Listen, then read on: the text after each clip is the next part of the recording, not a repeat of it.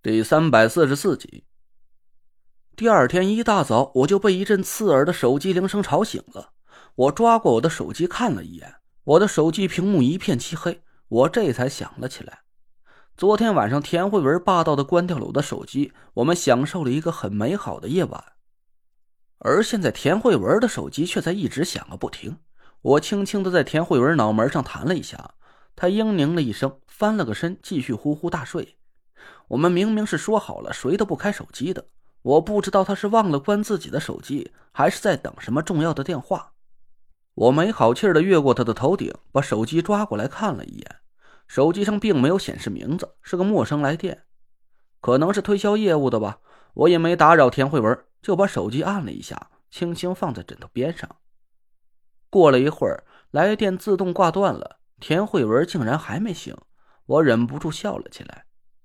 昨天我们俩呀，一直折腾到天快亮了才沉沉睡去，看来是把他给累坏了，连这么刺耳的手机铃声都没听见。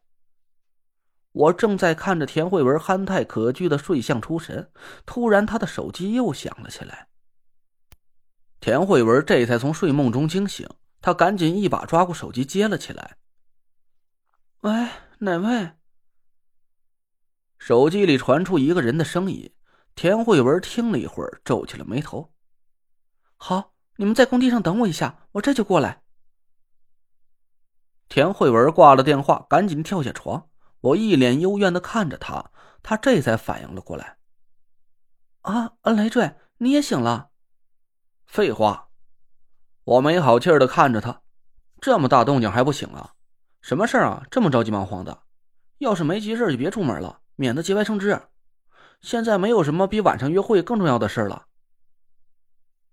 田慧文犹豫了一下，我奇怪的看着他，怎么了？到底出什么事了？嗯，是那座烂尾楼出了点问题。刚才工地打电话过来说，室内装修马上就要成了，可有一个房间却莫名其妙的……哎，算了，你说的也对，现在没有什么比金香大酒店之约更重要的事了。我干脆让他们停工缓缓算了，等我们解决了晚上的事再说吧。田慧文重新爬上床，钻进被窝，我却让他给勾起了好奇心了。这回是怎么也睡不着了。哎，到底怎么回事啊？你说那个房间的装修到底出什么问题了？我趴在田慧文耳朵边上，不停的问他。田慧文被我闹得也睡不着了，干脆起床。顶楼有个贵宾房，在装修的时候出了点怪事儿。头天晚上刚吊好的顶装了水晶灯，第二天一早就发现一堆装修材料整整齐齐堆在地上，房间里又恢复了装修之前的样子，就和头天晚上什么也没做似的。我愣了一下，还有这种怪事呢？会不会是工人记错房间了？你说的那个房间是真的没装修？当然不是。田慧文白了我一眼说：“张头一开始也是这么怀疑的。”昨天他就亲自监工，在那个房间里装修了一晚上，结果到了今天早晨，田慧文耸了耸肩，接下来的话都不用说，我也猜到了。我摸了摸下巴说：“是刘妈和无极住过的那间贵宾房吧？”“不是，是另外一座楼上的顶楼。当时那边贵宾房装修只进行了一半，就是对着刘妈他们住过那间贵宾房的对面楼上。”我沉吟了一下。心想，这有可能又是吴桐那个老家伙给我们开的一个玩笑吧。过去看看吧，反正醒都醒了。我也下床穿好了衣服，我和田慧文洗漱了一下，吃了点早饭，看了看时间，刚七点，就开着车去了趟烂尾楼的工地。我们刚停好车，就看见一个熟悉的身影站在工地前。他看见我和田慧文下了车，就赶紧跑了过来。田总，陈先生，又见面了。我也认识那个人，这应该已经是第三次见面了吧？哦，是谭总对吧？你好，我们握了握手。田慧文奇怪的问谭总：“这一大清早的，谭总怎么有空过来了？”嗨，我这不刚起床吗？给张头打个电话，问了一下工程进度，结果他就告诉我出了档子怪事儿。我寻思着这楼盘是我转手给您的，可不能出了问题我就撒手不管了吧？我这就着急忙慌过来看了一眼，唐总这话说的可暖心了。我却发现他说话的时候眼神里闪过了一道不易察觉的阴狠。我心里一沉，这个谭总有问题。这都眼看到了金祥大酒店之约的最后关头了，可怎么还有人在不停的给我制造麻烦？哎，树欲静而风不止啊！哪怕是今天我和田慧文不过来，我想谭总也肯定会故意制造出更大的事故，非得把我们逼出来不可。我凝神看了看谭总的脸，确定了一件事：他只是个普通人，他不会风水术。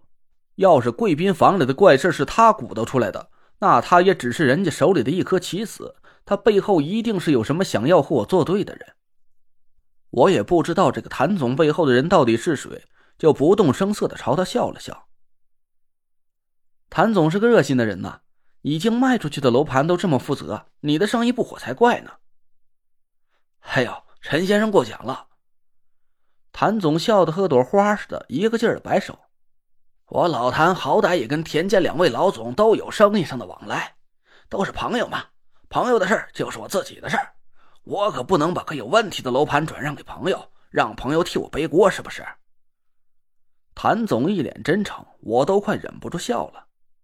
嘿嘿，谭总不光热心肠，也很勤快啊。现在才刚七点钟。你这得到消息大老远的赶过来，是不是五点不到就起床了？哟，做你们这行的还真辛苦。你这么大一老板，连个囫囵觉都睡不着。谭总的脸色有点发白，支吾了几声，赶紧解释道：“哦，我我有早晨晨跑的习惯，这也不是每个人都起这么早的。”嘿嘿。说话间，顾清河也赶了过来，他跟我打了个招呼。田慧文让顾清河带我们去看看那间出怪事的房间，谭总也屁颠屁颠的跟了过来。